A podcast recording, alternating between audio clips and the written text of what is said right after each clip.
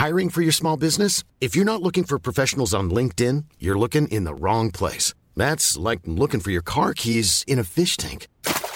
LinkedIn helps you hire professionals you can't find anywhere else, even those who aren't actively searching for a new job but might be open to the perfect role. In a given month, over 70% of LinkedIn users don't even visit other leading job sites. So start looking in the right place. With LinkedIn, you can hire professionals like a professional. Post your free job on linkedin.com slash people today.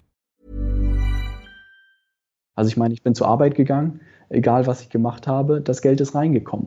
Und sobald man das halt nicht mehr hat, muss man erstmal lernen, wie entwickle ich Leistungen, welche Produkte kann ich verkaufen, wie kann ich das dem Kunden verkaufen, dass beide Seiten Mehrwert haben, welchen Tagessatz kann ich berechnen, all sowas. Und wenn man das einmal durchschaut hat und wahnsinnig kompliziert ist es nicht, aber dann kommt man auch in so einen ganz anderen Modus und ich glaube, dann ist das Unternehmerische auch nicht weit weg. Ladies and Gentlemen, welcome to the new Mixtape of the Month, the show about interesting websites, cool podcasts, and awesome people.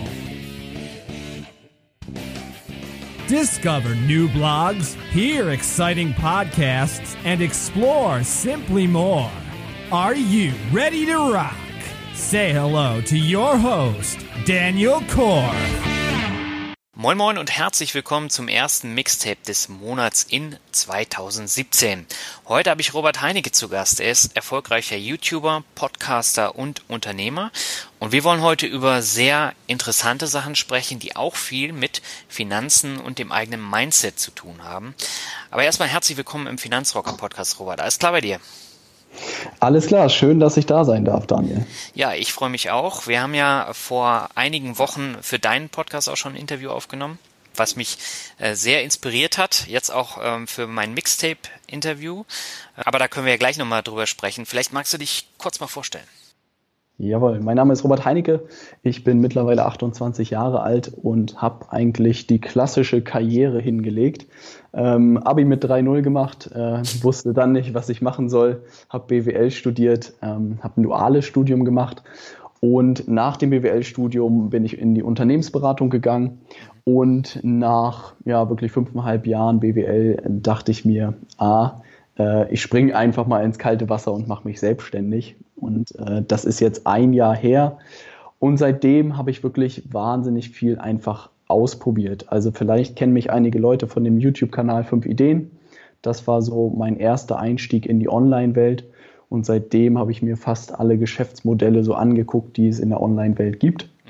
Und habe jetzt mittlerweile eine ähm, Online-Marketing- oder Social-Media-Agentur gegründet für mittelständische Unternehmen, um denen dabei zu helfen, die Chancen des Internets für sich zu nutzen. Mhm. Und da lässt du dann deine ganzen Erfahrungen, die du jetzt beispielsweise mit fünf Ideen gesammelt hast, dann einfließen. Genau, also ich bin wirklich, muss wirklich sagen, dass ich so ein Jahr komplett, ja auch am Ende planlos durch, durch das Internet äh, getingelt bin und einfach die ganzen Kanäle ausprobiert habe. Also das erste war wirklich YouTube, ähm, habe angefangen mit einem Partner zusammen mit äh, Dave ähm, Videos zu machen. Wir haben nach und nach irgendwie Aufmerksamkeit bekommen. Also wir hatten keine Ahnung von nichts und wir sind heute, sitzen wir noch manchmal davor und denken uns, wie, wie ist das irgendwie passiert?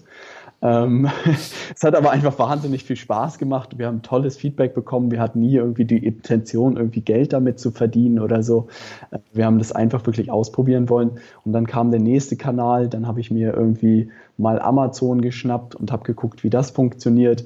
Habe mir dann einen Podcast geschnappt, habe geguckt, wie das funktioniert. Habe ein bisschen was bei Facebook gemacht mit Facebook Ads und äh, dann fehlte noch Instagram, da habe ich auch ein bisschen was ausprobiert. Und nach und nach habe ich irgendwie verstanden, wie die einzelnen äh, Plattformen und Marktplätze funktionieren. Mhm. Und dann kam halt die Frage, was man mit diesem Wissen macht. Und gleichzeitig hatte, hatte ich in Hamburg viele Freunde, die in Unternehmen arbeiten und äh, die ich einfach gesehen habe, dass sie Social Media und Online-Marketing technisch echt ähm, also sagen wir mal, mehr Potenzial habe ich da gesehen, als die Firmen dann am Ende gemacht haben. Und dann dachte ich mir, warum nicht einfach mit äh, Unternehmen zusammentun, die irgendwie tolle Produkte, Dienstleistungen haben und denen dabei helfen, die, die Chancen auch am Ende des Internets zu nutzen. Ne? Aber das hat sich wirklich nach einem Jahr jetzt irgendwie zusammengesetzt. Und es war viel, viel ausprobieren und man dachte sich so, hm, man hätte es auch irgendwie früher, früher sehen können. Aber äh, manchmal dauert es dann doch ein Weilchen. Mhm. Ähm, wie lange hast du jetzt in der Unternehmensberatung gearbeitet? Das war ja dann auch nicht so lange, oder? Ja, ich habe ähm, berufsbegleitend meinen Master in Hamburg gemacht ah, und äh, währenddessen habe ich Vollzeit sozusagen in der Beratung gearbeitet. Also es waren am Ende zweieinhalb Jahre und es war eine extrem gute praktische Ausbildung. Also wenn man das Studium sozusagen als Theorieausbildung sieht, war die Unternehmensberatung eine wirklich sehr, sehr gute praktische Ausbildung, weil man methodisch einfach sehr viel gelernt hat. Ähm, von Unternehmensberatung gibt es natürlich auch von A bis Z und wie am Sande am Meer ich glaube, ich hatte da sehr viel Glück, bei einer kleinen Beratung gelandet zu sein, wo man sehr schnell Verantwortung bekommen hat. Ähm, und ich wirklich gerade im Umgang mit Kunden, wie man irgendwie Leistungen strukturiert, wie man Workshops hält, Präsentationen etc., habe ich da wahnsinnig viel mitgenommen, was mir jetzt auch gerade bei der Agenturarbeit einfach extrem hilft. Hm. Würdest du denn äh, generell dazu raten, wenn man kein Studium abgeschlossen hat nach dem Abitur, dass man das berufsbegleitend macht oder war das ein sehr, sehr hoher Aufwand, den du jetzt bewerkstelligen musstest? Also ich muss sagen, was ich vielleicht vorwegschicken kann, es gibt wahrscheinlich keinen Königsweg. Ich habe einfach neben der Schule schon immer gearbeitet. Also sei es Zeitungen austragen, sei es Kellnern, sei es Medizin, äh, Ausfahren, also was habe ich schon immer nebenbei gemacht. Und als ich dann nach dem Abi da stand, dachte ich halt, ja, pff, Vollzeitstudium, da werde ich irgendwie untergehen. Ähm, ich muss halt irgendwie was machen, weil ansonsten ist das nichts für mich, weil ich einfach immer schon zu pragmatisch war und auch zu praktisch veranlagt. Und da war das wirklich dieses duale Studium auch im Bachelor fand ich eine super Kombination. Es hat mir wahnsinnig viel Spaß gemacht. Ich habe auch damals für einen Automobilzulieferer in Süddeutschland gearbeitet, habe alle wesentlichen Funktionen eigentlich von einem Unternehmen mal kennengelernt, habe gesehen, was auch heißt, irgendwie Verbindungselemente für die, äh, für die Automobilzulieferer sozusagen herzustellen und für die Automobilindustrie und war echt beeindruckt, was es heißt, so, so eine wirkliche Fabrik mal von innen zu sehen. Und es war wirklich eine tolle Erfahrung und jeder, der irgendwie ein ähm, bisschen auch direkt in die Praxis rein will, kann ich so ein duales Studium absolut empfehlen.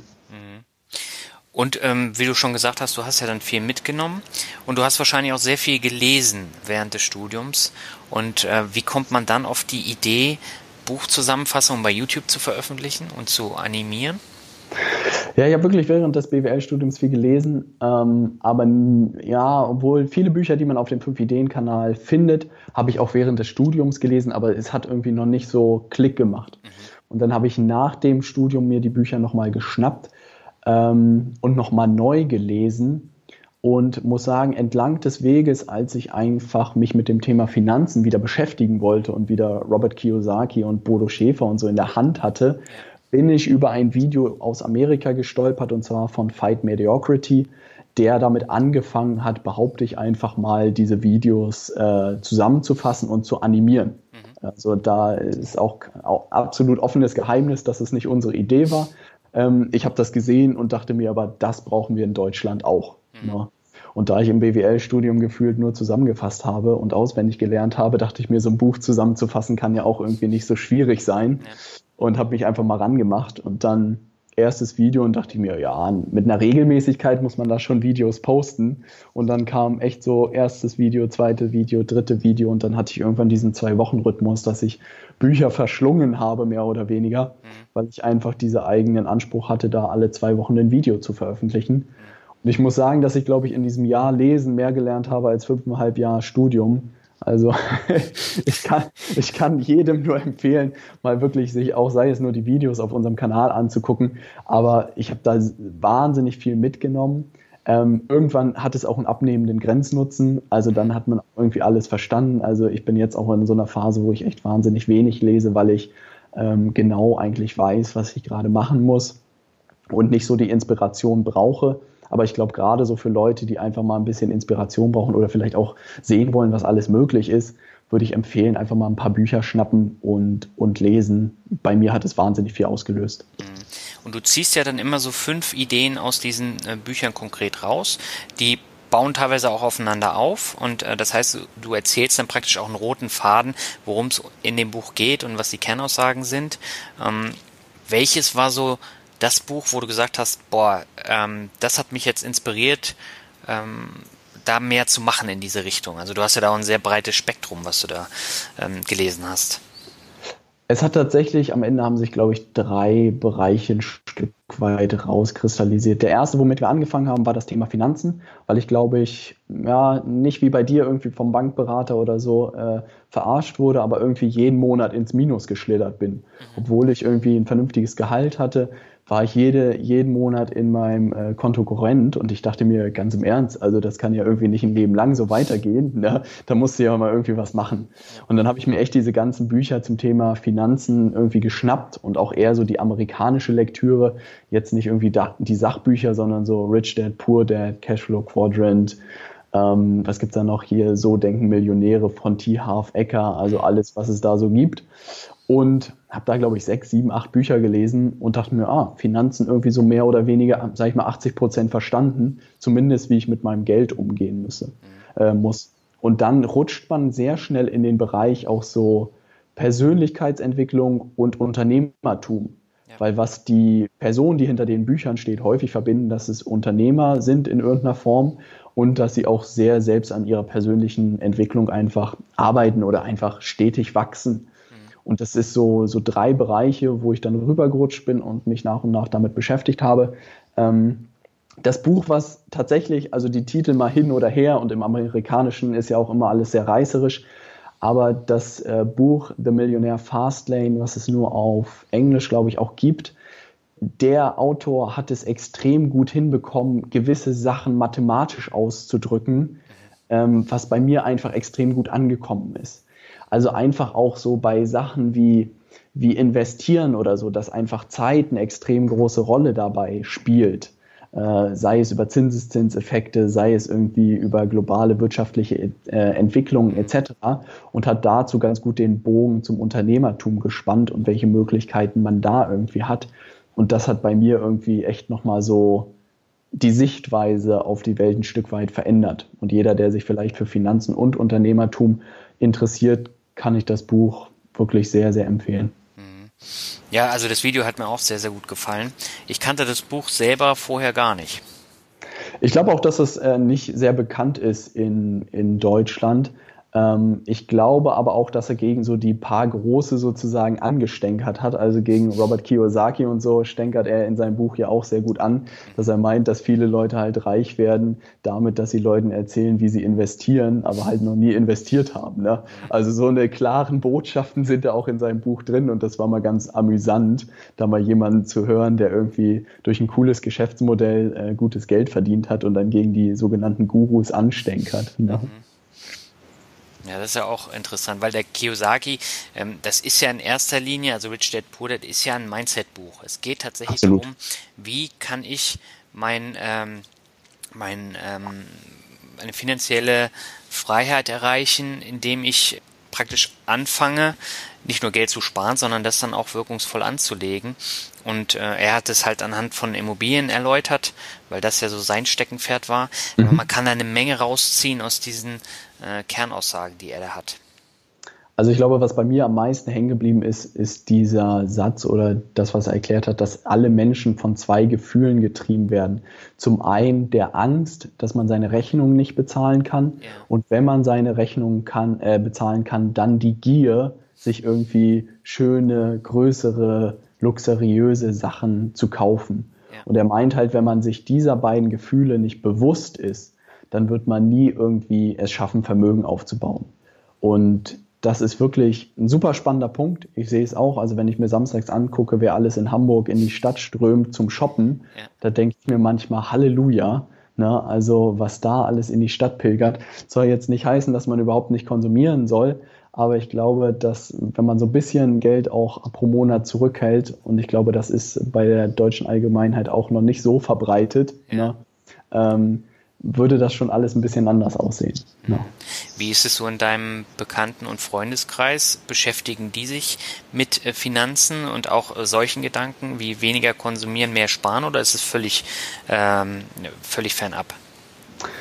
Sagen wir, ich habe über die Zeit jetzt und auch über die Selbstständigkeit nochmal deutlich andere Menschen kennengelernt, die sozusagen schon, was weiß ich, das seit acht Jahren machen, seit fünf Jahren sind und deutlich weiter sind. Und da ist man sich sehr, sehr ähnlich. Also es gibt wirklich wenig, was ich mir irgendwie kaufe, außer dass ich regelmäßig irgendwie äh, bei der Arbeit essen gehe oder so. Aber irgendwie samstags zum Shoppen in der Stadt findet man nicht. Und auch die Leute, die ich so um mich herum habe, bei denen ist es ähnlich. Aber ich habe trotzdem noch einen sehr gemischten Freundeskreis, wo das für manche auch total fernab ist. Na, und ich versuchte auch niemanden zu missionieren oder so. Ich erzähle den Leuten, was ich da mache und verweise auch gerne mal auf unseren YouTube-Kanal oder auf meinen Podcast. Ähm, aber am Ende kann man den Leuten immer nur Inspiration geben und ein paar Leute werden inspiriert und ändern was oder wollen mehr erfahren. Und manche berührt das auch überhaupt nicht. Und das ist auch vollkommen okay, meiner Meinung nach. Mhm. Ja, ich glaube, das Missionieren an sich, äh, das hilft auch gar nicht, weil die Leute fangen dann an abzublocken und ja. ähm, letztendlich reagieren sie auch gar nicht auf die Argumente. Aber irgendwann kommt halt der Punkt, wo dann vielleicht äh, doch so ein Nachdenken mal äh, stattfindet. Ja, das kann ich nur wirklich jedem wünschen, weil wenn man da irgendwie vernünftig mit seinem Geld meiner Meinung nach umgeht, lebt es sich doch deutlich leichter. Ne? Also weil man gewisse Sorgen, glaube ich, einfach äh, dadurch verhindern kann. Und für mich ist es einfach ein, ein gutes Gefühl. Ja. Ähm, der Kiyosaki hat ja zum Beispiel auch ähm, das Leben und auch ähm, die Finanzen mit dem Training im Fitnessstudio ähm, verglichen, mhm. Ähm, weil für ihn ist es ja auch am schwierigsten, den inneren Schweinehund zu überwinden und dann wirklich ständig ins Fitnessstudio zu gehen und was zu machen. Aber wenn man dann erstmal da ist, dann macht es letztendlich doch Spaß. Und das sind immer so Denkanregungen, die bei mir dann auch hängen geblieben sind. Stimmt, das ist auch, ja, stimmt. Der ist auch bei mir hängen geblieben, weil er meint auch, wenn man, was weiß ich, sechs Jahre jeden Tag ins Fitnessstudio geht, dann ist man natürlich durchtrainiert. Ne? Und jemand, der sich sechs Jahre jeden Abend nach Feierabend oder so mit dem Thema Börse und Aktien beschäftigt, der wird natürlich erfolgreich mit Investition sein und investieren sein, wenn er nicht irgendwie alles verkehrt macht. Ne? Also es ist immer die Frage, womit man sich beschäftigt. Aber ich habe manchmal das Gefühl, dass Leute auch so Börse und Aktien, das ist sowas, was man so nebenbei machen kann ähm, und dann auf magische Weise da irgendwie ein riesen Geldhaufen entsteht. Äh, und das ist es halt meiner Meinung nach nicht. Nee, ich glaube, das ist aber auch ein Denkfehler. Und äh, da habe ich auch ganz viele Leute, die dann auf mich zukommen und sagen, ja, äh, sie hätten jetzt keinen Bock, sich einzulesen, sondern äh, ich sollte denen mal einen Tipp geben, wie man ganz schnell das Geld äh, vermehrt. Und dann sage ich natürlich, ihr könnt gerne Lotto spielen, ihr könnt gerne äh, auf irgendwas wetten, aber so das Thema Börse, da muss man sich schon ein bisschen mit beschäftigen, wenn man dann langfristig gesehen auch ein Vermögen aufbauen will. Ja, also auf die magische Pille beim äh, durchtrainierten Körper, auf die warte ich auch noch. Wenn du da Tipps hast, immer gerne her damit. ja, die, hätte ich auch gerne, aber ähm, da ist es ja genauso. Du musst langfristig was machen. Richtig. Und äh, irgendwann siehst du dann auch die Erfolge, aber dann musst du trotzdem immer dranbleiben, weil sonst kommt äh, der Bauch dann ganz schnell wieder. Ja, und ich glaube, dass bei dem Finanzthema äh, nicht anders ist. Ja. No. Genau. Ähm, lass uns nochmal über fünf Ideen sprechen. Das ist ja nicht nur ein YouTube-Kanal, sondern es ist auch eine Community für Entrepreneure. Ähm, mhm. Was macht ihr denn über die Videos hinaus noch? Wir haben im letzten Jahr sehr, sehr aktiv und äh, dieses Jahr müssen wir mal schauen, wie wir das zeitlich unterbekommen haben. Wir äh, einige Community-Treffen gemacht in verschiedenen Städten und wir ist eigentlich echt aus einer, einer Schnapsidee mehr oder weniger entstanden ähm, dass viele Leute so gesagt haben, ja, wir hätten voll Lust, euch mal kennenzulernen und irgendwie zu wissen, wie ihr so drauf seid und so. Und da habe ich einfach mal ein Video gepostet, wo wir gesagt haben, an dem und dem Wochenende sind wir in Frankfurt äh, in der und der Bar und wer Lust hat, kann auf einen äh, Latte Macchiato oder auf ein Bier vorbeikommen. Und zack waren da 50 Leute. Und wir waren, also wir waren völlig überwältigt und dachten uns, was passiert denn hier? Und es war so krass zu sehen, irgendwie auf so eine, eine, Gruppe von Menschen zu stoßen, die alle so gleich sind. Also ich hatte das Gefühl, mit 50 Roberts irgendwie in einem Raum zu sein und es war einfach so verrückt, dass wir uns gesagt haben, das müssen wir irgendwie nochmal machen und sind dann nach Berlin, sind nach äh, Stuttgart, sind nach, wo sind wir noch, nach Köln, haben es nochmal in Hamburg gemacht und echt viele Leute auch gerade hier in Hamburg irgendwie darüber kennengelernt und heute noch gute Freunde von mir, ähm, dass das echt eine, eine super tolle Erfahrung war. Und habt ihr das irgendwie finanziert oder habt ihr das alles aus eigener Tasche bezahlt? Also diese Treffen haben wir immer sozusagen viele Bars angerufen, bis uns eine aufgenommen hat. Ähm, die Videos haben wir sozusagen Low-Budget-Produktion Low durch Arbeitszeit erstellt. Dann haben wir sozusagen vernachlässigbare Affiliate-Provisionen, mit denen wir unsere Reisekosten bezahlen. Und das ist auch etwas, echt, das Projekt ist Just for Fun gestartet. Wir hatten immer Spaß dabei und das geht auch in so viele Köpfe gar nicht rein. Also es sind so viele Leute an mich herangetreten und meinen immer, Robert, ja, was ist denn das Geschäftsmodell? Wie verdienst du denn Geld damit? Und ich so, ja, ich, ich verdiene mein Geld woanders. Das mache ich, weil ich Spaß daran habe irgendwie. Ne? Und da sind immer die Leute so, was ist denn mit dir irgendwie nicht richtig? Und ich so, warum denn nicht? Ne? Also muss ich immer für alles irgendwie Geld nehmen. Ja. Ne? Und äh, das da nicht passiert. Und insofern nach wie vor sind wir da mit Freude dabei. Mhm. Aber lass uns doch mal zum Thema Geld verdienen kommen. Ähm, du machst ja nebenbei auch einen Podcast, das ist wahrscheinlich auch eher just for fun, genau wie fünf ja. Ideen. Und hast ein Unternehmen gegründet, hast du ja auch ähm, schon gesagt, diese Social Media Geschichte. Mhm. Ähm, aber du machst auch sehr viel mit Amazon FBA und das ist ja so das Thema äh, des letzten Jahres gewesen hier in Deutschland. Vielleicht magst du ganz kurz äh, mal ein bisschen erzählen, was ist Amazon FBA? Sehr, sehr gerne. Ähm, Amazon FBA bedeutet einfach Fulfilled by Amazon. Und äh, was Amazon gemacht hat, sehr, sehr clever, um sozusagen noch mehr Händler auf ihre Plattform zu bekommen. Also vielleicht für alle, die das nicht wissen, Amazon äh, verkauft nicht alle Produkte, die man dort sieht, selbst, sondern ist am Ende ein großer Marktplatz für ganz viele Händler und erlaubt eigentlich jedem Händler, den es irgendwie auf der Welt gibt oder in Europa gibt oder in Deutschland gibt, äh, seine Produkte dort zu verkaufen. Ähm, und sie sind noch einen Schritt weiter gegangen, ähm, weil sie gesagt haben, dass sie das Thema Logistik sehr, sehr gut können. Haben sie allen Händlern angeboten, Ware bei ihnen im Logistikzentrum einzuliefern und dass sie dann am Ende die Logistik in Richtung Endkunden übernehmen. Das ist sozusagen dieses Amazon FBA-Programm.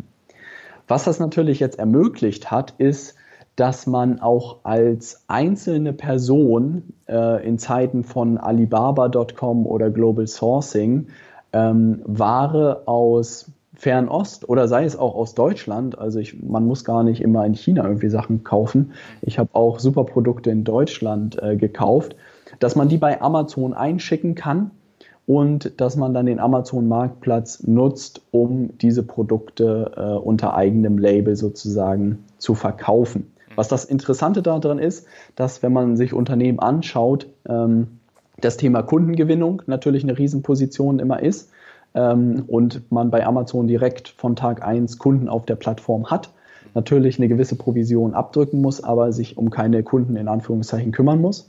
Und der zweite große Bereich im E-Commerce ist eigentlich das Thema Logistik ähm, das sehr teuer ist, das eigentlich komplex ist. Und genau diese beiden äh, Bausteine der Wertschöpfungskette nimmt einem Amazon dort ab. Und das macht es natürlich als Händler oder als auch One-Man-Show irgendwie super interessant, da einen unternehmerischen Einstieg zu finden. An dieser Stelle will ich einen kleinen Disclaimer geben, dass Amazon natürlich alles dafür tut, die Professionalität relativ hoch zu halten bei ihren Händlern und auch große Schritte äh, in Richtung macht, dass es halt nicht mehr für so einzelne Personengesellschaften irgendwie möglich ist, dort zu verkaufen. Aber gerade im letzten Jahr war die Hürde da noch sehr, sehr niedrig mhm. und es haben viele Leute probiert, da einen Einstieg zu finden. Mhm. Du ja auch im letzten Jahr, ne? Ich auch, ich auch und ich bin nach wie vor auch daran mit einem kleinen Team. Ähm, wir haben das aber auch als Einstieg genutzt und gehen jetzt auch immer mehr dahin zu lernen, wie man wirklich Unternehmen aufbaut und uns auch diese Abhängigkeit von Amazon sozusagen nach und nach zu entfernen.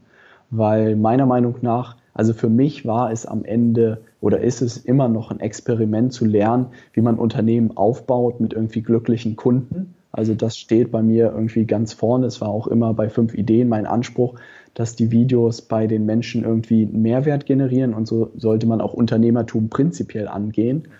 Und da konnte man halt sehr gut üben, bei, bei Amazon genauso, äh, worauf reagieren die Kunden, was ist ihnen wichtig, äh, all sowas, was gehört dazu, ein Unternehmen aufzubauen. Und dafür ist es meiner Meinung nach, wenn man genug Kapital hat, immer noch eine große Chance. Aber es gehört auch sehr, sehr viel dazu. Mhm. Und wie kann ich mir das jetzt genau vorstellen? Ähm, jetzt mal in die Tüte gesprochen, man bestellt Hundebürsten, Zahnbürsten oder irgendwelche ähm, Obst- oder Gemüseschneider, äh, Schneidemaschinen, ja. labelt die um und verkauft die dann äh, über Amazon. Platt gesprochen ist es wirklich so. Also, dass man wirklich sagt, man guckt auf Alibaba.com nach Produkten, ähm, kann die dort kaufen und äh, lässt seine eigene Marke dort draufdrucken und verkauft sie in Deutschland weiter. Das Ding ist natürlich, dass die Eintrittshürde dafür extrem niedrig ist und das reine Weiterverkaufen mit einem anderen Label drauf meiner Meinung nach noch eine Laufzeit von einem halben bis Jahr hat, Jahr hat und dann tot sein wird. Weil es einfach die Hundebürste zehnmal gibt, die immer gleich aussieht, bloß eine andere Marke drauf ist. Ne? also umso niedriger die, die Hürde ist, umso, umso schneller merken das die Leute und machen es dann auch. Und ich glaube, es wird immer mehr darum gehen, wirkliche Marken aufzubauen, auch mit Produkten, die sich einfach von den anderen Produkten unterscheiden. Und wenn man da ein bisschen Köpfchen reinsteckt und die richtigen Hersteller hat, dann ist es immer noch eine super Chance. Trend, der kommt ja aus den USA. Da ist es ja schon, ähm, ich glaube, vor, vor zwei, drei Jahren richtig groß gewesen. Und da ist der Markt ja mittlerweile auch ziemlich übersättigt. Ähm, in Deutschland dauert es aber noch ein bisschen, bis der komplett übersättigt ist, oder? Absolut, absolut. Aber ich glaube, wir haben auch eine gleiche Entwicklung wie in Deutschland. Und ich würde auch so gerne ein bisschen noch so einen weiteren Disclaimer machen. Ähm, man sollte sich von vornherein mit dem Thema Handel auseinandersetzen, weil am Ende ist es E-Commerce und es ist Handel, klassischer Handel von physischen Gütern. Ähm, wo die Margen jetzt nicht besonders hoch sind, wenn man nicht irgendwie ein Produkt hat, was wirklich irgendwie sich von der Konkurrenz komplett unterscheidet.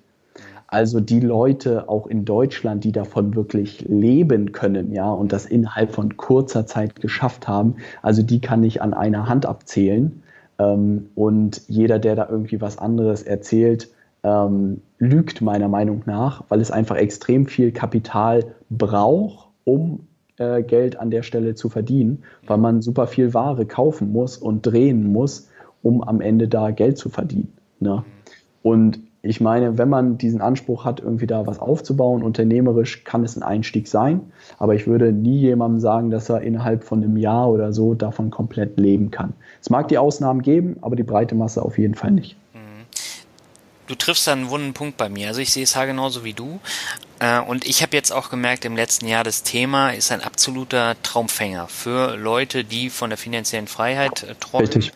Und äh, man sieht immer die Überschriften, ja, in einem Monat 27.500 Euro verdient mit Amazon FBA. Ja. Und das habe ich wiederholt gesehen. Ich habe auch ähm, mit einigen Leuten gesprochen. Es gibt Podcasts zu diesem Thema.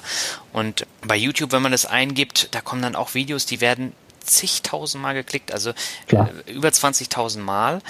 Und darüber hinaus ist es aber so, es gibt Kongresse zu äh, Amazon FBA, die kosten bis zu 2000 Euro pro Ticket. Es gibt schweineteure Online-Kurse ähm, ja. zwischen 400 und 2000 Euro. Und einige wenige verdienen damit richtig Kohle, aber das ist wahrscheinlich nicht nur mit Amazon FBA, sondern mit diesem ganzen Drumherum, mit Tickets richtig. und Online-Kursen. richtig, also da bin ich vollkommen bei dir. Und äh, wenn ich damit mein Geld verdienen äh, würde oder so, dann würde ich wahrscheinlich auch so einen Online-Kurs dahinstellen.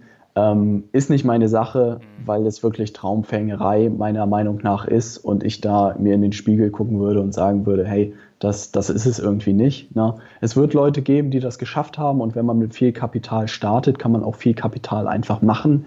Aber wenn man irgendwie mit 2.000, 3.000 Euro oder so startet oder 5.000 Euro, dann dauert das einfach echt extrem lange, bis man solche Umsätze macht. Und das Spiel kann man auch einfach gut durchspielen. Also ich meine, für 5000 Euro kann man durchrechnen, wie viele Einheiten man bekommt zu einem gewissen Einkaufspreis. Man kann gucken, für wie viel man die verkaufen kann. Ne? Und dann sieht man, wie viel Gewinn man hat. Und dann sieht man, wie langsam man da eigentlich von Lieferung zu Lieferung wächst. Ne? Und insofern, glaube ich, haben auch geschickte Online-Marketer das wieder genutzt, ne, um da ein bisschen Traumfängerei äh, zu betreiben. Aber die, die Flucht aus dem, dem Hamsterrad oder so ist es meiner Meinung nach auf gar keinen Fall. Da gibt es deutlich lukrativere Wege, um das hinzukriegen. Ne. Okay, was wäre zum Beispiel so ein lukrativerer Weg? Wenn du jetzt also, schon damit anfängst. Ja, gerne, gerne. Ne? Also ähm, jeder, der meiner Meinung nach ein bisschen äh, Social Media und auch online affin ist, na, also wenn ich mir aus meiner Erfahrung jetzt auch in der Agentur und so berichten kann und auch in Kundengesprächen, ähm, da sind viele Unternehmen komplett blank. Ne? Und klar startet man nicht direkt bei großen mittelständischen Unternehmen, Ähm, wir haben da Glück gehabt, weil ich gute Kontakte hatte sozusagen in Hamburg zu Unternehmen und da gute Referenzcases aufbauen konnte. Aber wenn ich irgendwie nochmal starten würde, ne, also ich bin damals genauso auf die Traumfängerei irgendwie reingefallen, würde ich versuchen, mir echt äh, Social Media Fähigkeiten aufzubauen, zu lernen, wie die Kanäle funktionieren und dann an kleine Unternehmen erstmal herantreten und sagen, hey, ich übernehme das Social Media für euch als Selbstständiger. Ne? Und wenn man da einen guten Job macht, da kann man meiner Meinung nach deutlich schneller davon leben, weil man wirklich seine Arbeitszeit investiert ne?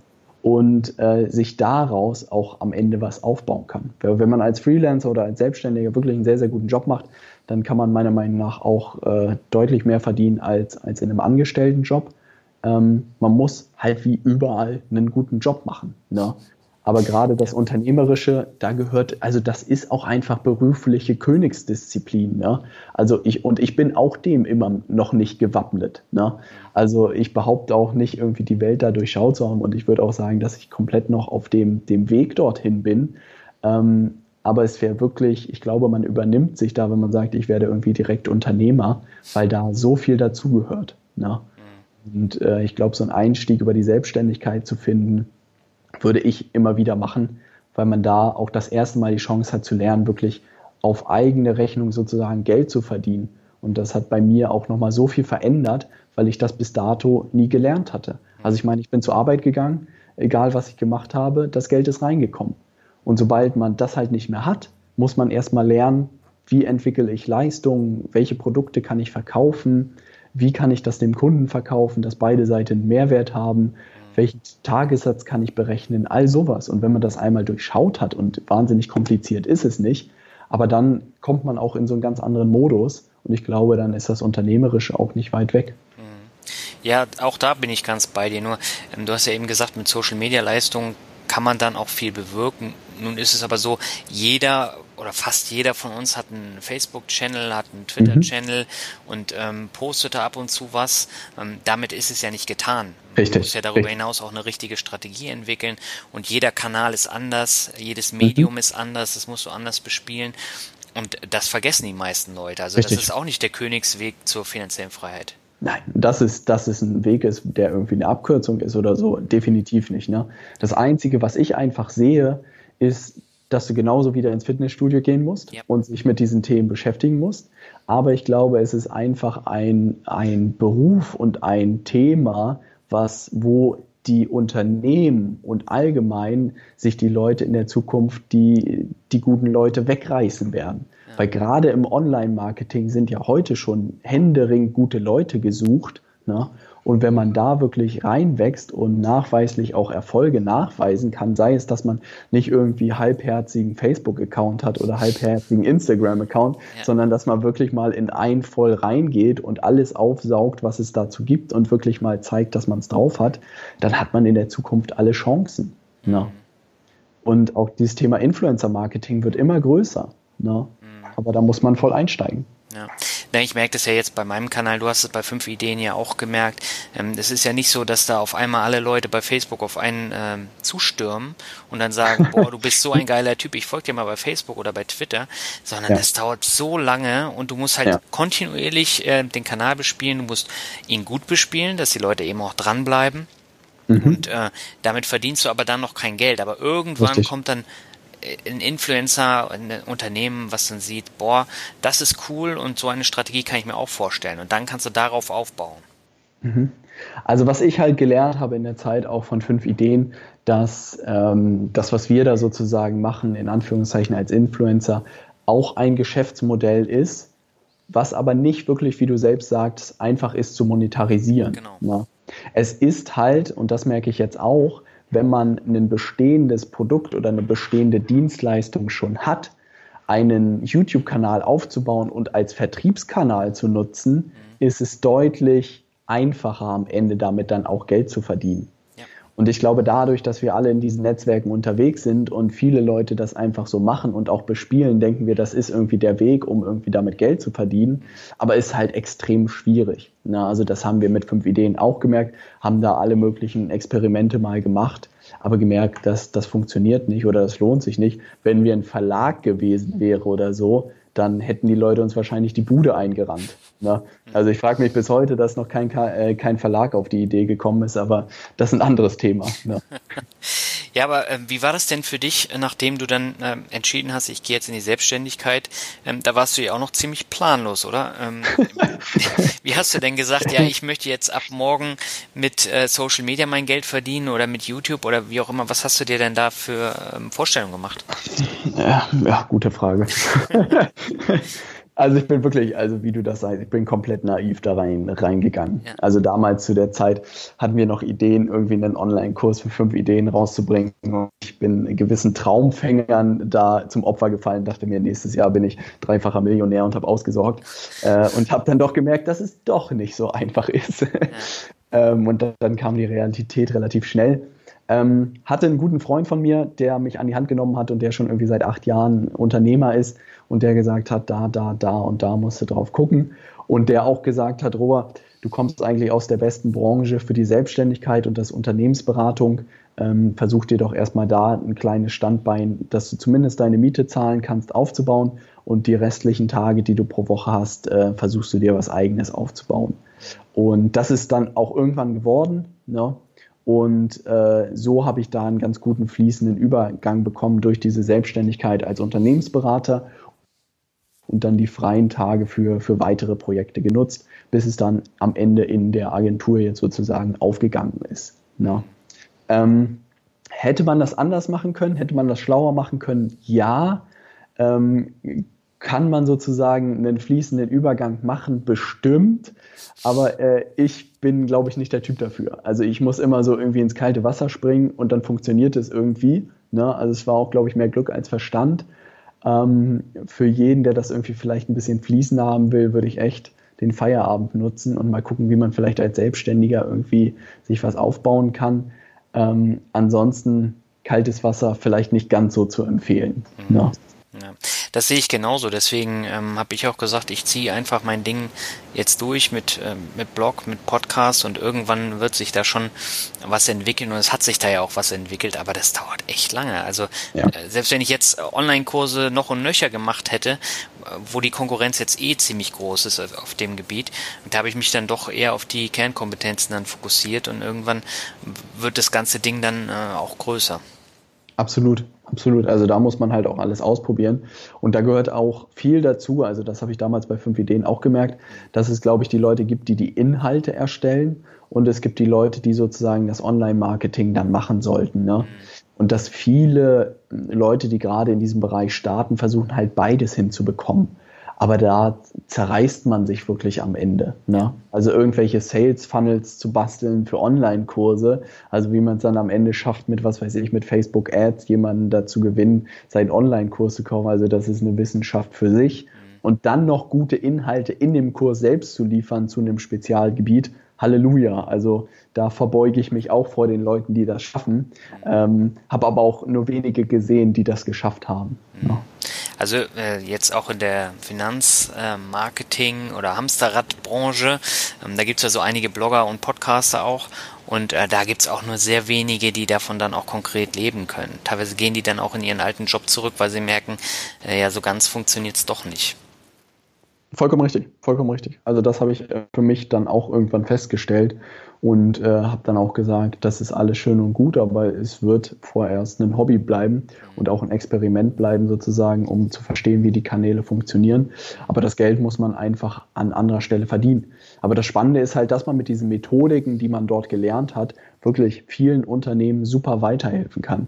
Und das muss wirklich nicht irgendwie der halbherzige Facebook-Auftritt sein, sondern das kann deutlich mehr darüber hinaus sein. Ne? Ähm, und da ist, ist dringender Bedarf. Na, da muss man halt dann so ein bisschen umschwenken und auch versuchen, die richtigen Kontakte äh, zu erwischen oder mal zu überzeugen und zu zeigen, was man da für Erkenntnisse hat. Dann kann man da, glaube ich, auch gut von leben. Ja, ja, definitiv. Du hast ja jetzt auch noch einen anderen Kanal gestartet mit deinem Podcast. Ähm, wie kam es denn dazu? Gute Frage. ich weiß noch, äh, die Jungs vom Digitalen Nomaden Podcast sind auch ganz gute Freunde von mir. Die sind irgendwann äh, sehr, sehr euphorisch gewesen bezüglich Podcasts und ich hatte den Podcast irgendwie schon so insgesamt abgeschrieben und es gab so ein paar Freundinnen, die alle für Podcasts geschwärmt haben und ich dachte mir echt, Podcasts, ist das noch ein Ding? Äh, aber dann habe ich da echt mal reingeguckt und auch viele Podcasts mir angehört und war von vielen echt beeindruckt. Und dann dachte ich mir, warum nicht auch einen Podcast äh, aufbauen, ähm, wo man vielleicht auch noch mal ein bisschen persönlichere Inhalte teilen kann. Also bei fünf Ideen war es immer mein Anspruch, irgendwie die persönliche Meinung ein Stück weit auch rauszuhalten, gerade bei den Buchzusammenfassungen. Äh, viele Leute aber auch dann immer gefragt haben, hey, hey, Robert, du hast die ganzen Bücher gelesen, was machst du denn mit diesem ganzen Wissen? Ne? Und da dachte ich mir, ja, warum nicht irgendwie ein zweites Medium sozusagen aufmachen und auch mal testen, wie ein Podcast funktioniert. Und seitdem habe ich da echt Spaß und mache da zwei Folgen die Wo Vol äh, zwei Folgen die Woche so rum. Und jeder ist herzlich eingeladen und ich dokumentiere mehr oder weniger ähm, meinen unternehmerischen Weg, packt auch äh, Buchzusammenfassungen rein, Interviews rein, alles, was mich so beschäftigt und bis jetzt echt tolles Feedback dazu bekommen. Mhm. Stay Hungry, Stay Foolish heißt dein Podcast und äh, das hast du von Steve Jobs, oder? Absolut, absolut. Äh, ich hatte vorher einen anderen Namen, aber ich dachte mir, ich würde gerne irgendwie was, was haben, was bei den Menschen was auslöst. Mhm. Ähm, ich habe ein bisschen drauf gesetzt, Leute, die irgendwie die Rede von Steve Jobs äh, aus Stanford kennen, die, die interessieren sich wahrscheinlich genau für die Themen, für die ich mich auch interessiere. Und deshalb dachte ich mir, das ist doch vielleicht ein ganz passender Name. Mhm. Und es entwickelt sich ja vorzüglich. Ne? Also es kommen immer mehr Hörer dann äh, dazu. Du hast ja jetzt auch sehr viele bekannte Leute dann in deinem Podcast. Und hast du dann ein bestimmtes Ziel, wo du hin möchtest mit dem Podcast?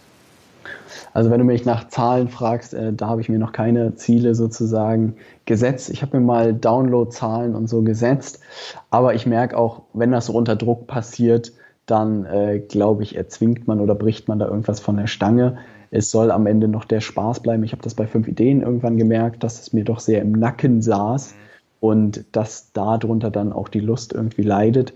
Ähm, ich finde es ein unglaubliches Tool irgendwie, um auch an gewisse Menschen sozusagen ranzukommen, um spannende Interviews zu führen. Und äh, ich freue mich über jeden, der sozusagen da reinhört, weil es für mich echt, glaube ich, eine tolle Möglichkeit ist, ein Stück weit Inspiration zu geben und auch meine Zielgruppe sozusagen viel eher Podcasts hört als Videos schaut. Und das war nochmal äh, eine tolle Bestätigung dafür, dass man da den richtigen Kanal erwischt hat. Hm. Äh, letzte Frage, bevor wir zum Workshop kommen. Hast du denn jetzt auch schon angefangen, Geld anzulegen oder kommt das erst noch? Das habe ich tatsächlich. Ähm, der, derjenige, der mich sozusagen in diese ganze unternehmerische Welt geführt hat, Nils Steinkopf, ähm, ist selbst sehr, sehr äh, aktiv und auch erfolgreich an der Börse. Und da gibt es auch ein gutes Interview bei mir im Podcast, kann jeder mal reinhören. Und der hat sozusagen spannende datenbasierte Börsenstrategien. Also es beruht alles auf historischen Daten und Auswertungen. Und das war mal ein sehr interessanter Ansatz, der mir eingeleuchtet hat, ähm, auf Grundlage von historischen Daten sozusagen zu sagen, wie man in der Zukunft anlegen sollte. Ähm, klar gibt es keine Erfolgsgarantie, aber bis jetzt hat es doch äh, jährlich den Markt geschlagen, seine Strategien. Und da habe ich jetzt mein Geld sozusagen drin geparkt.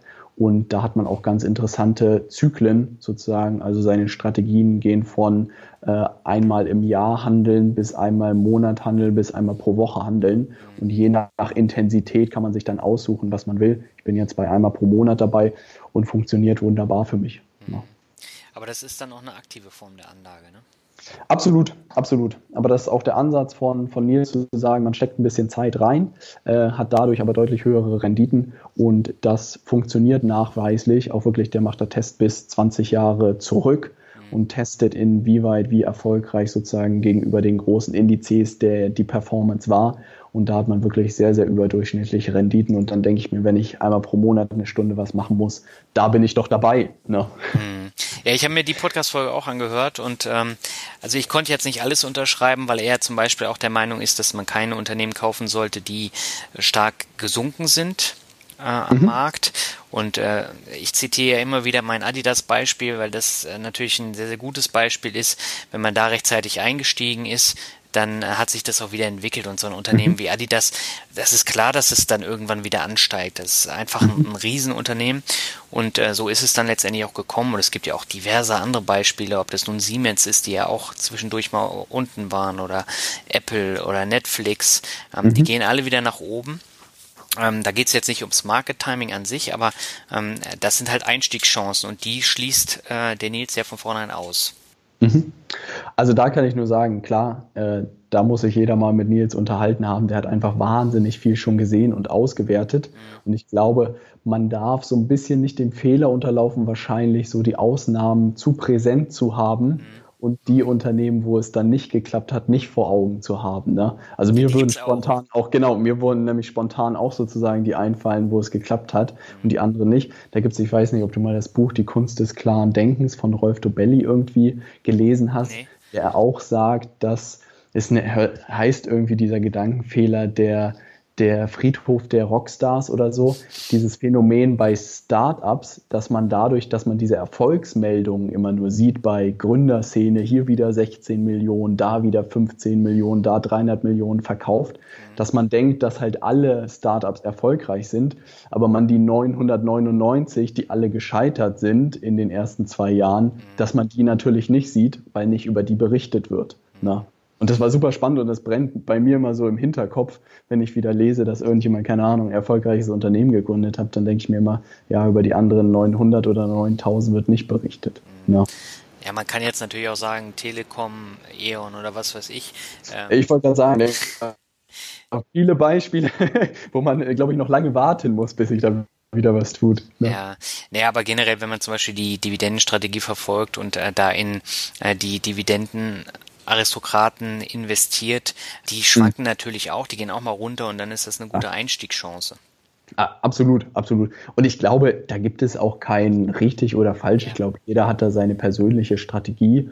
Am Ende bin ich immer dabei, derjenige, der eine gewisse Rendite hat, hat am Ende recht. Ne? Wie er da hingekommen ist, ist, ist ihm überlassen. Ne? Wie das dann in Krisenzeiten wird oder so, zeigt sich dann wieder. Aber solange jemand da seine Performance mitschafft, da hat er irgendwas richtig gemacht. Ne? Und insofern äh, tue ich mich da auch schwer zu sagen, was richtig und was falsch ist. Ja. Ne? Okay, dann lass uns mal zum Word Shuffle kommen. Ich habe ein paar Begriffe ausgegraben und bin gespannt, was du dazu jetzt sagst. Ähm, beginnen möchte ich mit Lübeck. Marzipan und Heimatstadt. Das ist nämlich die Besonderheit. Du bist, glaube ich, der erste waschechte Lübecker bei mir im Podcast, abgesehen von mir selber. Ja, doch, äh, toller, tolle Stadt, muss ich wirklich sagen. Sehr glücklich darüber, dort aufgewachsen zu sein. Ähm, ist immer ein Besuch wert. Aber ein Kaff. Ja, absolut, absolut. Obwohl man sagen muss, dass Hamburg auch ein ziemliches Kaff ist. Also ich dachte, ja, ich dachte, Hamburg wäre die große Stadt, aber wenn man jetzt so ein Weilchen hier lebt, hat man auch das Gefühl, dass es recht übersichtlich ist. okay. Kommen wir zum nächsten Begriff, Reverse Engineering. Spannendes Thema, viel mit beschäftigt. Also ich weiß nicht, wem das was sagt. Das ist ja die Idee, dass man sich Ziele setzt oder gewisse Prozesse einfach äh, sich anguckt und überlegt, die sozusagen zurückzurechnen. Ähm, Habe ich viel mit in der Unternehmensberatung gearbeitet und auch viel heute arbeite ich damit, dass man sagt, auch in Projekten oder so, was ist der Zielzustand, womit wollen wir dahin? Weil man dann, wenn man das gemacht hat, immer den kürzesten Weg eigentlich findet. Mhm. Und ein ganz konkretes Beispiel kann man wirklich sagen, ähm, man nimmt, man startet, was weiß ich, Amazon FBA und man setzt sich keine monetären Ziele, sondern man setzt sich, was weiß ich, bis Ende des Jahres will ich 5000 Einheiten verkauft haben. Und schon fängt nämlich das Gehirn irgendwie an zu rattern, welche Möglichkeiten habe ich alle, um diese 5000 Stück verkaufen zu können. Und äh, das hat extrem gut bei, bei uns oder bei mir funktioniert, sich diese Ziele zu setzen, weil man automatisch ins Nachdenken kommt, was man alles machen kann. Also Reverse Engineering, eine der wichtigsten Methoden, die es eigentlich gibt. Okay. Dann kommen wir zum nächsten Begriff, ist Rockmusik. Uh.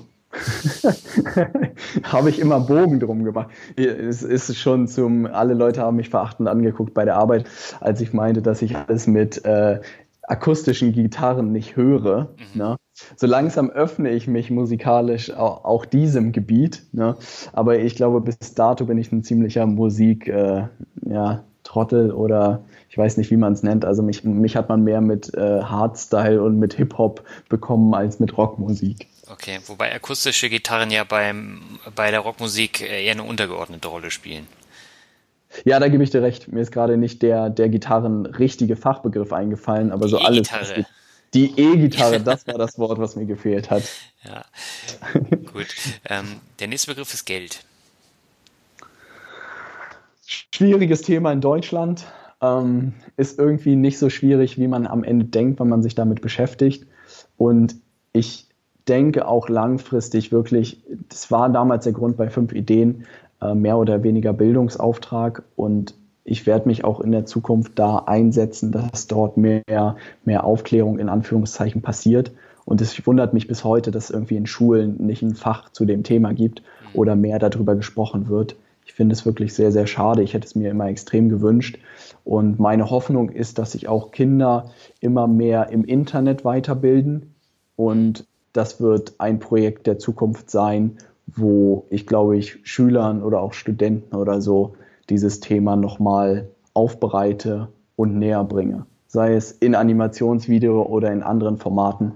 Aber da, glaube ich, äh, herrscht in Deutschland noch viel Bedarf. Mhm. Aber das machst du ja schon mit fünf Ideen eigentlich. Absolut, absolut. Also es war ein, ein kleiner Schritt in, in die Richtung, aber ich glaube, dass es noch mal deutlich mehr gibt und wenn geht, wenn und wenn da Luft und Zeit ist, werde ich das auf jeden Fall äh, nochmal angehen.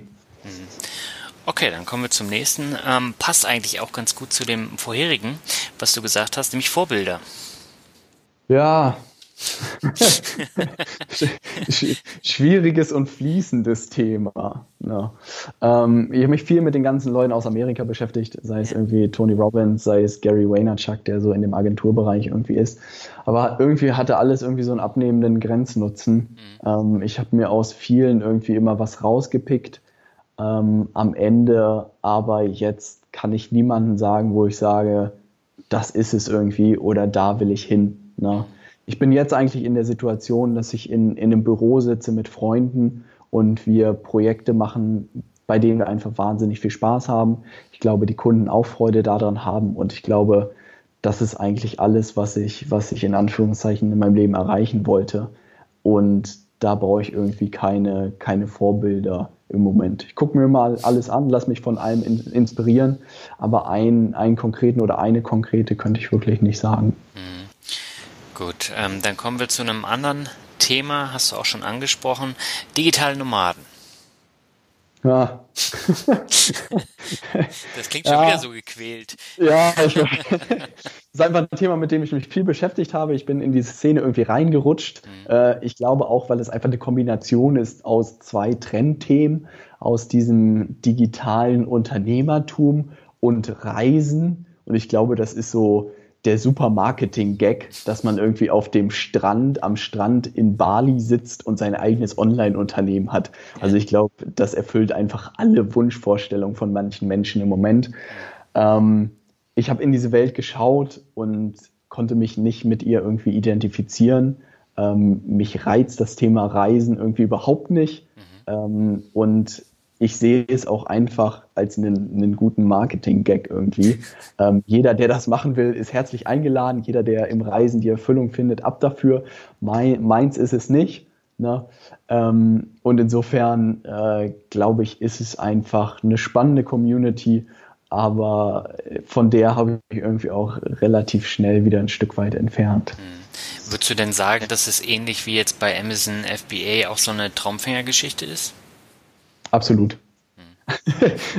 also da, da lasse ich auch die klaren Worte raus. Also wenn ich mir überlege, ähm, dieses digitale Nomad, also die Frage ist ja, was man da drunter definiert. Ja. Ähm, für mich ist die Definition jemand, der ähm, irgendwie im Internet sein Geld verdient und dabei reisen kann und das unendlich. Ne? Mhm.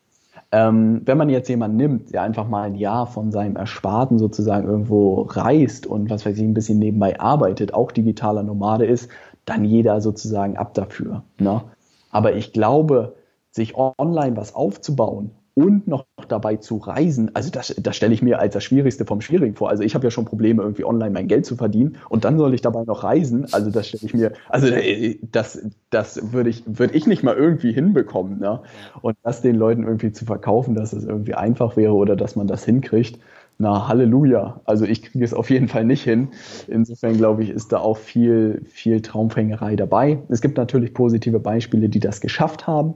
Ne? Aber man muss dann auch immer sehen, dass es Schweine viel Arbeit war, um da hinzukommen oder dass man vorher im Beruf irgendwas gemacht hat, was einen darauf vorbereitet hat. Ne? Aber da hast du jetzt auch wieder die Parallelen zu Amazon FBA, ne? Auch eine Handvoll. Absolut, gleiches Spiel. Also ich sehe das jetzt auch, da sind so viele Leute ins Rennen gegangen und klar sag ich dir, dass es für mich ein Stück weit einfach war, weil ich vielleicht Glück gehabt habe. Also ich meine, ich habe naiv da irgendwie Lieferanten in, in China angeschrieben, die am Ende super Ware geliefert haben. Also da hätte auch der letzte Schrott ankommen können und dann hätte ich dir gesagt, das ist totaler Mist. Und ich sehe auch in der Szene, dass wahnsinnig viele auf die Klappe fliegen. Ähm, und ich sehe nur wenige, die das wirklich vernünftig hinbekommen haben. Aber natürlich die, die es geschafft haben und dann irgendwie noch nebenbei damit ihr Geld verdienen, erzählen natürlich, dass es super einfach ist. Ähm, aber ich glaube, man muss sich immer vernünftig mit dem Thema auseinandersetzen und ich würde mir immer überlegen, was man erreichen möchte. Und ich glaube, dass einfach viele gar nicht mal irgendwie diese Freiheit haben wollen, sondern, glaube ich, einfach eine andere Aufgabe haben wollen. Also das ist meine These, unter der ich im Moment laufe. Weil es gibt genug Beispiele von Leuten, die ein Jahr dann gereist sind und dann sagen, ja, und was mache ich jetzt? Ich muss ja wieder irgendwie was machen. Ne? Also der Mensch braucht ja eine Aufgabe. Und ich glaube, sich da eher mit sich selbst auseinanderzusetzen und zu gucken, wo die Stärken und Schwächen sind und zu gucken, wie man einen Job dafür sozusagen findet, äh, macht viel mehr Sinn, als irgendwie im Internet äh, da durch die Welt zu tigern und nach der Abkürzung zu suchen. Ne? Ja. ja. oder nach dem Ausstieg aus dem Hamsterrad. Das ist ja, die nächste absolut. Traumfängerei. Also ich meine, das, das auf das Angestelltenverhältnis irgendwie zu reduzieren. Also ich meine, das ist da, also meiner Meinung nach das Sinnloseste, was es gibt. Mhm. Ja. Also ich glaube, wenn man Ingenieur ist und extrem gut darin ist und Spaß daran hat, dann macht es meiner Meinung nach überhaupt keinen Sinn, sich selbstständig zu machen, mhm. weil man einfach als Ingenieur in einer, in einem vernünftigen Unternehmen viel mehr seines Könnens auf die Straße bringen kann, als wenn man noch versucht, sich dauernd zu verkaufen als Selbstständiger an irgendwelche anderen Firmen. Weil dann ist man 50 Prozent Vertriebler und 50 Prozent Ingenieur und macht beides irgendwie nur so halbherzig. Wenn man aber, was weiß ich, der geborene Vertriebler ist und es einem Spaß macht, irgendwie vielleicht mit Unternehmen zusammenzuarbeiten, dann macht es klar irgendwie Sinn, vielleicht auch, auch als Selbstständiger zu machen. Ne? Aber dieses, ich bin angestellt und das ist prinzipiell schlecht, ähm, dann glaube ich, ist eher das Unternehmen oder der Job schlecht. Ne? Ja. Weil ich glaube, da muss man eher ansetzen und auch die Unternehmen hinkriegen, dass sie einfach eine, eine ja, irgendwie, eine, ich will kein englisches Wort nutzen, eine Umgebung, das war das Wort, das ich gesucht habe, schaffen, wo sich die Mitarbeiter wohlfühlen und auch entfalten können. Ne? Um sie zu halten und dass sie Spaß bei der Arbeit haben. Aber ich habe auch genug Unternehmen gesehen, wo das funktioniert. Ne? Also es ist, glaube ich, immer eine Sache des Unternehmens und des Unternehmers, der da an der Spitze steht.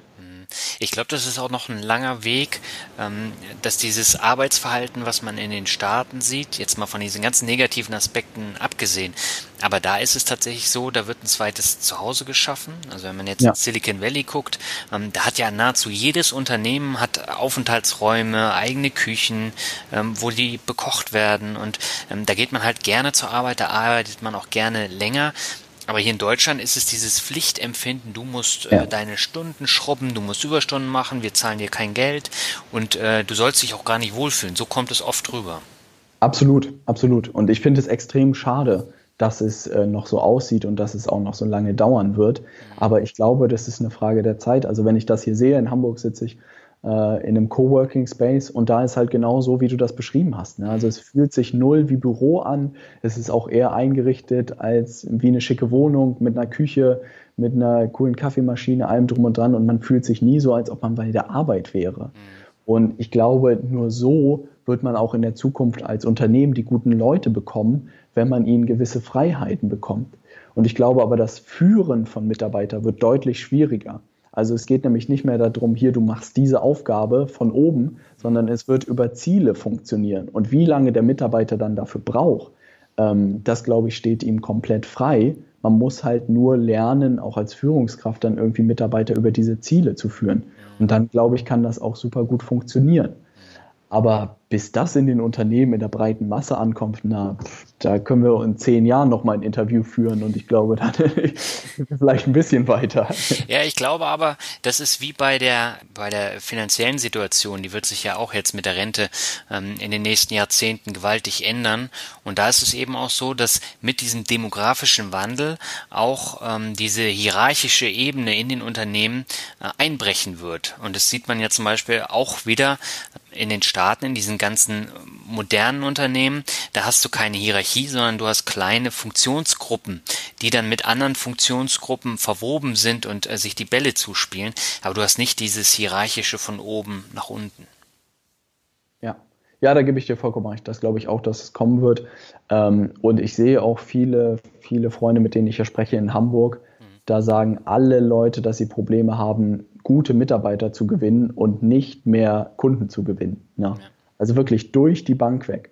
Ein Freund von mir macht äh, Videos und Filme und er meinte, der macht am laufenden Meter jetzt Recruiting-Filme, mhm. weil die Unternehmen Probleme haben, Auszubildende zu finden, überhaupt Auszubildende zu finden. Mhm. Und das zeigt einfach, an welcher Front die Unternehmen in der Zukunft kämpfen werden. Und ich glaube, da werden sie relativ zügig merken, dass sie mit anderen Leuten, äh, mit anderen äh, Mitteln sozusagen die Leute locken müssen und auch den äh, Leuten andere Sachen bieten müssen, damit sie überhaupt die, die Unternehmen in Erwägung ziehen. Mhm. Ja. ja. das stimmt. Ich habe noch zwei Begriffe für dich. Der nächste ist Lebensmotto. Stay hungry, stay foolish. Wäre ja gelogen, wenn ich jetzt was anderes sagen würde. Das äh, stimmt. Aber ich war neulich zum Beispiel mit einem Freund auf dem Spielplatz und ich dachte mir, warum hört man auf zu spielen? Also warum hört man auf, auf den Spielplatz zu gehen? Also ich hatte so einen Spaß, wir haben ewig geschaukelt und gerutscht und sonst was und ich dachte mir, wenn ich Rentner bin, halt, dann werde ich auch jeden Tag auf den Spielplatz gehen. Also warum hört man auf mit sowas? Und dann äh, passte dieses Motto auch irgendwie und auch dieses lebenslange Lernen und das hört sich schon immer so abgedroschen an, aber sich irgendwie mit neuen Themen auseinanderzusetzen und Bücher zu lesen und irgendwie sich mit inspirierenden Menschen zu umgeben, das trifft man einfach beides in diesen beiden Sätzen so gut, dass ich gesagt habe, das schreibe ich mir für mein Leben auf die Fahne. Mhm. Du hast jetzt eben gesagt, sich mit äh, interessanten Leuten zu umgeben. Muss man da manchmal seine Freunde dann eben auch hinterfragen und äh, sagen, ich bin jetzt in der Komfortzone, ich habe meine Freunde, ich habe meine Familie, aber eigentlich muss ich da raus und neue Leute, ständig neue Leute kennenlernen? Ja, ich habe, ich, ich weiß gar nicht, wie es kommt, aber ich habe irgendwie da ein System entwickelt, wo ich irgendwie, also ich ziehe immer sehr mir die Leute ran, die ich auch in dem gewissen Zeitraum irgendwie nicht benötige, aber die einfach mich voranbringen sozusagen. Und ich schneide nie irgendwie jemanden ab oder so, aber ich habe auch das Gefühl, dass man sich sehr schnell irgendwie auseinanderlebt. Mhm. Also ich merke es auch mit Freunden, mit denen ich im Bachelorstudium war oder so oder auch im Master, die sind so weit mittlerweile innerhalb von einem Jahr von einem entfernt, ähm, weil es einfach so anderes Tempo ist, es sind so andere Thematiken und nie würde ich die abschneiden und ich bin für jeden jederzeit verfügbar. Ähm, aber da, wo ich sozusagen aktiv äh, das, den Austausch suche, sind dann mehr Leute, die, die äh, ein paar Jahre voraus sind oder die auf der gleichen Höhe sind äh, wie ich. Ne?